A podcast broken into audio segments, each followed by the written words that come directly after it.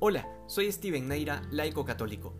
Hoy celebramos la Natividad de la Virgen Santísima y siempre aprovecho estas fechas especiales para profundizar un poco más sobre la Madre de Dios. El Evangelio de Mateo que se nos presenta hoy comienza diciéndonos la generación de Jesucristo fue de esta manera. Pero antes de estas palabras, en los versículos anteriores que no forman parte de la lectura de hoy, Mateo nos da una larga lista de nombres, específicamente de 42 generaciones, desde Abraham hasta llegar a San José. Y toda esta lista está llena de nombres masculinos. Las mujeres no asoman por ningún lado. Y a pesar de que biológicamente ellas son las que dan a luz, resulta que Mateo pone directamente a los hombres como aquellos que engendran a la siguiente generación. Sin embargo, el detalle increíble aquí es que al llegar a San José, en vez de continuar la lógica y decir que San José engendró a Jesús, inmediatamente dice que Jacob engendró a José, el esposo de María, de la que nació Jesús. Y digo que esto es un detalle increíble porque Mateo era judío, así que era muy propio de su cultura la centralidad del hombre, que todo aquí apunta a que el nombre de María, que por cierto lo celebramos la próxima semana, trae una ruptura entre lo antiguo y lo nuevo. Por esta razón, Mateo dice, la generación de Jesucristo fue de esta manera, porque fue completamente distinta a la de sus ascendientes, comenzando por el hecho de que en María se cumple la profecía del profeta Isaías.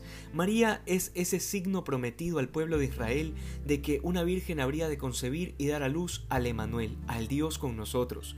Y este parto sobrenatural, en donde la Virgen da luz sin perder su virginidad, los padres de la iglesia de los primeros siglos decían que era como la luz cuando traspasa el cristal sin romperlo, pues así era el vientre de María cuando dio a luz al Salvador.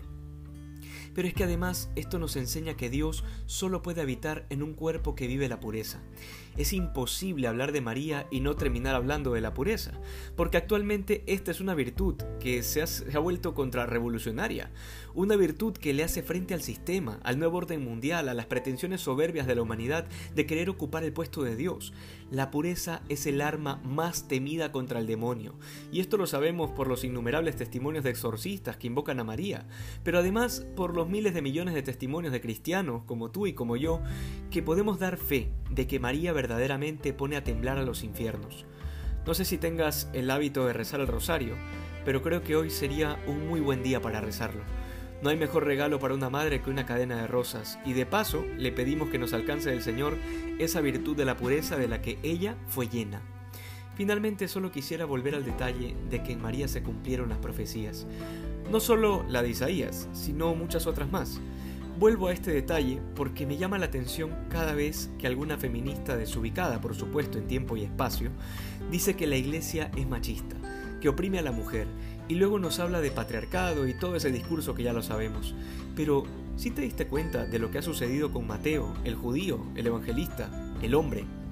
Rompió con una tradición judía milenaria y con el nombre de María, la mujer, la nueva Eva, comienza una nueva alianza en Jesucristo.